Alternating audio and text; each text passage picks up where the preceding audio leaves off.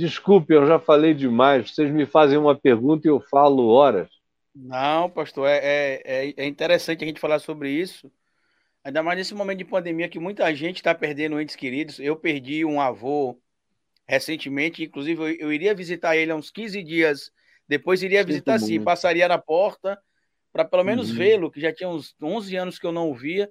Eu sou uhum. baiano, sou natural de Itabuna, lá no extremo sul da Bahia, mas Conheço. vivo em Aracaju, Sergipe. Uhum. Tem 11 anos, uma cidade maravilhosa, a cidade que, que eu escolhi para amar e que decidiu me amar também.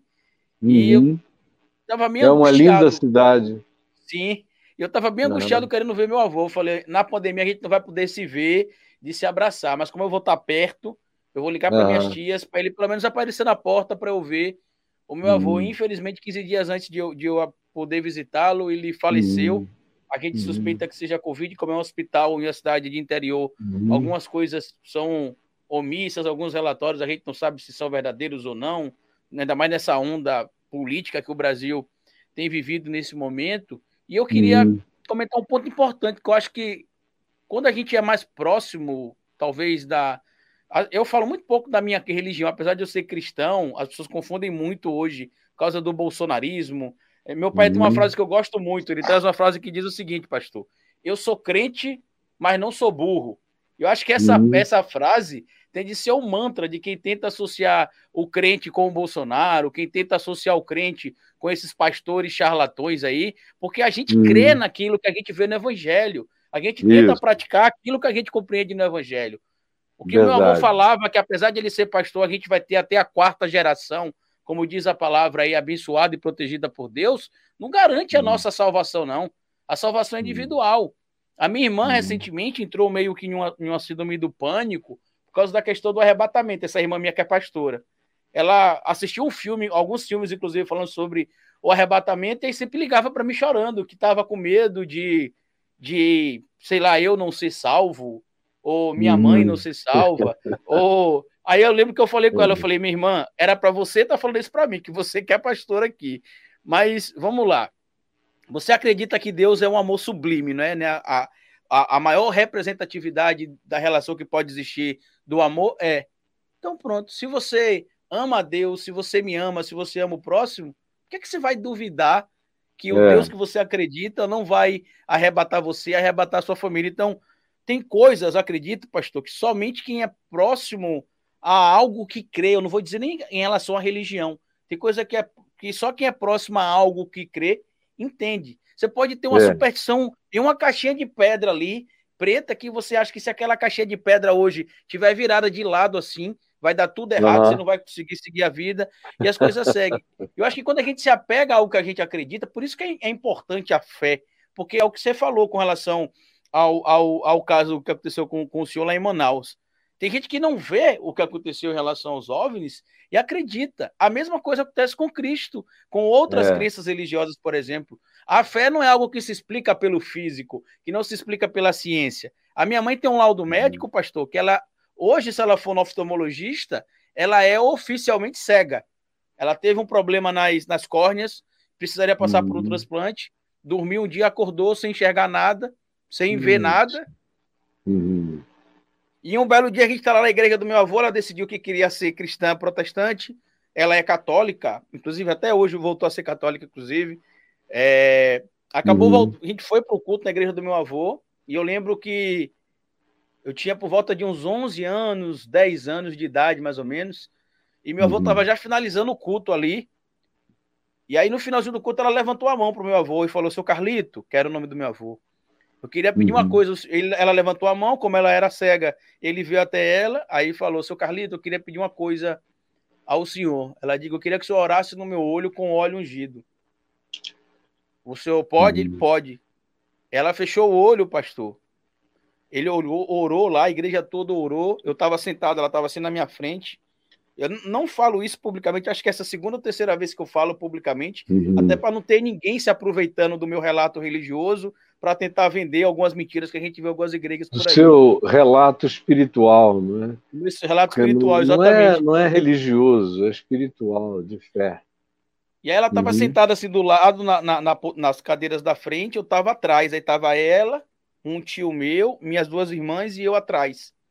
E aí a igreja toda orou. Assim, o, o senhor já. O senhor é pastor, o senhor já teve alguns cultos na igreja que você sente que parece que Deus, na sua essência, está ali. É algo que, até para a gente uhum. encontrar uma explicação para que é. outras pessoas entendam, é difícil, porque é o que você sente que vai da ponta da unha do seu pé é. até o fio de cabelo, você sente que você está tá mergulhado, né, Nesse momento eu tô assim, inclusive, é. falando agora aqui. É. E aí, quando terminou a oração, é, ele pediu para ela abrir o olho, e aí ela olhou para o lado assim e acompanhou meu tio passando. E aí ela falou, Simplício, que é o nome do meu tio. Aí ele falou, oh, ela olhou para ele no olho. Aí na hora eu falei, a senhora tá vendo ele? Aí ela olhou para mim e falou meu nome, aí foi aquele aquela comoção toda na igreja, né? Ela, ela voltou a enxergar na igreja.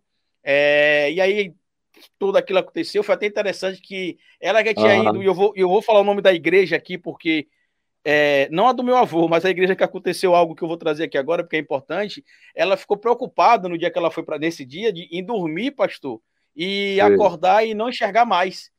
E aí meu avô Sim. falava assim para ela, o nome da minha mãe é Joelma, falava assim, Joelma, fique tranquila que o Deus que te curou, ele não vai se vingar de você tirando a sua visão, não. Ao contrário, ele devolveu aquilo que ele deu para todo mundo quando ele criou os seres humanos na sua perfeição, a sua imagem e semelhança. E por que, que ela ficou com medo de dormir, pastor? Eu vou contar outra história aqui, Guga, que eu nunca contei também. A minha mãe teve um derrame, um AVC, por volta dos 37 anos, nos votos dos 29 hum. anos, 30 anos mais ou menos, e a gente visitando algumas igrejas, que é quando a gente está muito fragilizado, a gente quer se apegar a algo espiritual para nos confortar. E a gente foi parar na igreja do, do, do bispo Edir Macedo, em uma das igrejas uhum. dele em torno do Brasil. E aí eu lembro que ela foi lá para frente da igreja, acabou o culto, foi lá para frente, orou, queima, bota uhum. fogo, expulsa, sai, aqui não é sua casa. Minha mãe saiu da igreja andando, pastor. Andando, uhum. andando, como se não tivesse problema de saúde algum. Uhum. Quando chegou na minha casa, que ela sentou no sofá, com 10 minutos ela começou de novo a puxar o braço, puxar a perna e não voltou mais a andar. Passou dois anos quase fazendo fisioterapia até recuperar. Hoje ela, uhum. ela anda e tudo mais. Mas por isso que ela ficou com medo. Porque ela falou: pô, já fui na igreja uma vez, já fui curado. Eu estava aleijada, como uhum. ela falava, e voltei a andar. E agora eu tô cega. Quem me garante que se eu dormir amanhã eu não vou, não vou voltar a ficar cega? Tanto que, graças a Deus, Hoje ela está muito bem, assim, na medida do possível. Quando ela faz exame oftalmológico, o, o, o, se ela fosse católica, praticante na época, o que aconteceu com ela foi igual o milagre que aconteceu com o um rapaz aqui de Sergipe, que foi determinante para a irmã Dulce acabar sendo canonizada lá. Porque foi a mesma coisa. Ela é lá nos relatórios uhum. oftalmológicos cega. Ela não tem, cientificamente falando, é, explicação para estar tá enxergando. Ela não consegue enxergar, não, não teria uhum. como enxergar. Então, assim, é muito importante a gente trazer esses relatos, porque muita gente hoje, por causa dessa questão, tem misturado muito o, o, o joio e o trigo. Acha que todo crente é igual. Qual a diferença? Que... Qual a diferença que você acha que houve entre a primeira narrativa e a segunda narrativa? Eu não sei qual é a ordem cronológica. Talvez a segunda narrativa tenha sido o primeiro fato ah, e a primeira narrativa tenha sido, de fato, cronologicamente a segunda coisa.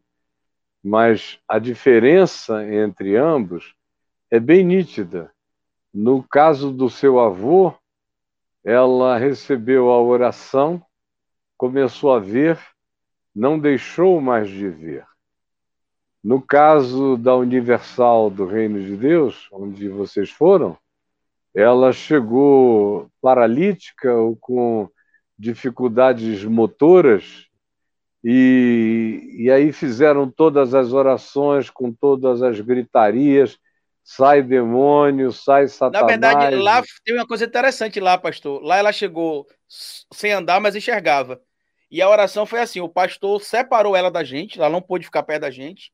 Ele falava no ouvido dela, como eles fazem normalmente, né? Falando, falando no ouvido dela, e depois disso, que ela voltou, voltou para casa e ficou sem andar, semanas depois ela ficou cega. É, né?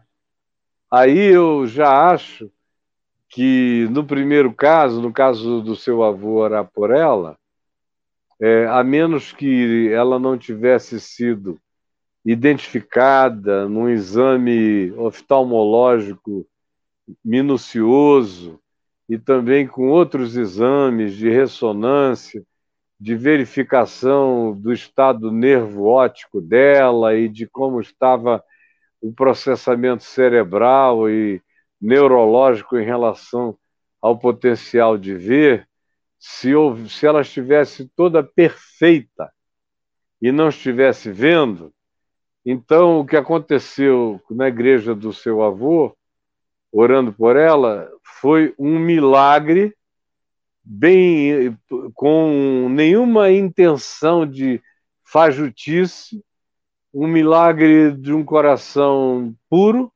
mas que o que realizou-se nela como visão foi o desbloqueamento psíquico, psicológico, mental, o desbloqueamento cognitivo, porque ela eventualmente não teria nenhum problema, mas eu não, não creio que ela não tivesse nenhum. Eu acho que ela não tinha todo o problema para ficar cego, cega. Aí ela voltou a ver, não é? Aí vocês, vocês tiveram a experiência de ir para ela começar a andar. E nessa que foi na Universal, ela saiu andando. E é assim que o dinheiro entra. Porque eu creio em milagres. Creio, creio, creio em milagres. E creio que aonde pessoas creem com sinceridade, milagres acontecem. E não precisa ser numa igreja. Milagres acontecem no Tibete, milagres acontecem entre índios, milagres acontecem aonde a pessoa crê. Quando eu digo crer, é ter fé que o invisível, o imponderável, pode intervir na vida humana. Eu sei quem é ele para mim, mas tem muita gente na Terra que não ficou sabendo ainda, mas nem por causa disso deixa de ter fé, esperança, de crer. E as pessoas, as religiões, não respeitam o crer dos outros, só as suas próprias crenças. Então, no caso da sua avó, sinceramente, se o que veio primeiro foi o que veio primeiro, o que, que veio primeiro? Foi a Universal ou foi o seu avô? O primeiro foi a Universal. E aí, depois veio o seu avô, foi do seu avô que ela recuperou a vista. Foi no meu avô. Na Universal ela seguinte, tinha. E na Isso. semana seguinte ela começou a andar também. É, é evidente começou... que tem uma explicação científica para ela ter voltado é, a andar. Não, é psicológica. Pro... Porque ela, você veja a relação total dela com a sugestão e com o medo. E a gente está falando de uma pessoa com uma suscetibilidade imensa ao pânico, ao medo, à sugestão, a indução. Então alguém diz lá as coisas que vocês não ouviram, mas certamente na Universal repreenderam demônios, repreenderam um monte de coisa. agora sai, anda. Aí ela sai andando. E eu, como eu ia dizendo, é aí que a grana entra. E eu digo há muitos anos, independentemente da sua narrativa por observação para todos os lados, que 90% das curas nessas igrejas são curas de sugestão, são curas de forte impressão, e, a, e elas não duram. Esse tipo de coisa tem prazo de validade curto. Aí acaba, acabou a cura. Ela parou de andar. Eventualmente, com a maioria das pessoas, sabe o que acontece? Vamos voltar lá. Aí tem uma outra injeção de sugestão. A pessoa se levanta, eles dizem aleluia, glória a Deus, mostram na televisão, aí ela sai, a sua vozinha andando de novo. Eu estou tomando como exemplo para milhares de outras ocorrências semelhantes. Aí todo mundo diz: Eu vou lá também, porque lá tem cura.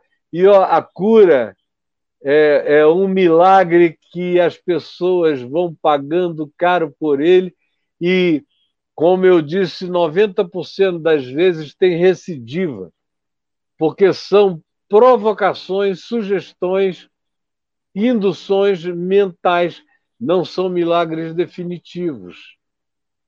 Do contrário, quando é uma coisa definitiva, é, Lázaro, a quem Jesus chamou dos mortos, não morreu na semana seguinte, outra vez.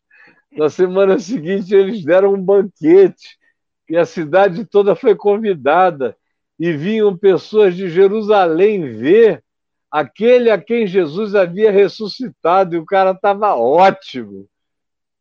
E, e a gente não tem a narrativa de quanto tempo depois ele morreu, mas se não o mataram, ele morreu idoso, porque Jesus curou geral, como aquela ressurreição lá da filha de Jairo, na Galiléia, em Cafarnaum, a menina tinha morrido e tal. Chamaram Jesus, ele entrou com Pedro, Tiago e João na, no recinto fechado e ressuscitou a menina, disse Talita cume, que quer dizer menina levanta-te. Aí a garota levantou-se.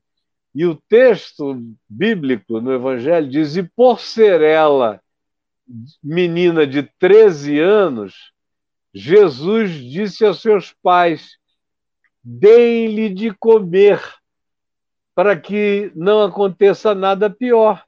Ou seja, a garota, naquele caso, tinha morrido de inanição, ela estava mal alimentada, ela precisava de robustecimento. Você veja que coisa extraordinária. Ele cura e diz: Vamos tratar agora, eu ressuscitei para vocês tratarem bem. Então, existe uma quantidade enorme de milagres que são extraordinários, mas que são os milagres que acontecem na nossa mente, no diálogo dela com a nossa psique, com as nossas somatizações. A gente sabe há muitos anos que mais ou menos 80, 85% das doenças humanas são psicossomatizações. Ora, a mesma capacidade de psicossomatizar para adoecer existe de maneira reversa. É uma engenharia orgânica reversa, psicoorgânica. Ou seja, se o cara impressionado mal, triste, infeliz, mal amado, zangado, negativo e tudo isso que se acumula como azedume no ser, sendo praticado cronicamente, pode produzir todas as doenças, até câncer, na gente. Tem pessoas que, infelizmente, a gente olha e de longe eu já sei que tipo de doença o cara tem ou vai ter logo, logo, por aquele tipo de perfil e atitude. Então, as psicossomatizações são abundantes para o mal, mas elas também existem como mecanismo de reversão para o bem e que são, nesse caso, milagres acontecendo dentro de nós, em relação a nós mesmos, no diálogo de, de nós com nós mesmos. E aí se vêm os, os agentes exteriores, que podem ser do bem ou do mal, sugestionando a gente para o mal ou sugestionando para o bem. Quando é uma sugestão de fato para o bem, que não deixa ameaça e nem medo, que só estimula a fé na cura, a pessoa prossegue bem. Mas quando essa suposta cura aconteceu com uma mensagem de estímulo ao medo, do tipo: se você não voltar todo dia aqui, você vai cair doente outra vez, e a pessoa fica uma semana sem ir e cai doente outra vez, é o que acontece de um modo geral nessas igrejas de cura e de dinheiro. Aí alguém me pergunta, mas escuta, você não quer no milagre que não seja uma relação psicossomática para o bem ou para o mal? Claro que eu creio. Não tinha como um morto de quatro dias sofrer nenhuma forma de impressão psicossomática reversível. O cara já cheirava mal, era Lázaro, lá em João capítulo 11. Cheirava mal, já era de quatro dias, estava podre. A porta da tumba tinha sido fechada para não exalar o mau odor. Você vai falar de sugestão de quê aí? um cara podre, mortos, ou outros instantaneamente, a lepra do cara sarar instantaneamente, ou tantos outros milagres, como o sujeito cego de nascença, onde aparecem olhos em quem não tinha olhos, os olhos eram secos há 40 anos. De repente o homem está vendo. E isso é em Jesus. Agora eu vejo e vi na minha vida, a vida inteira.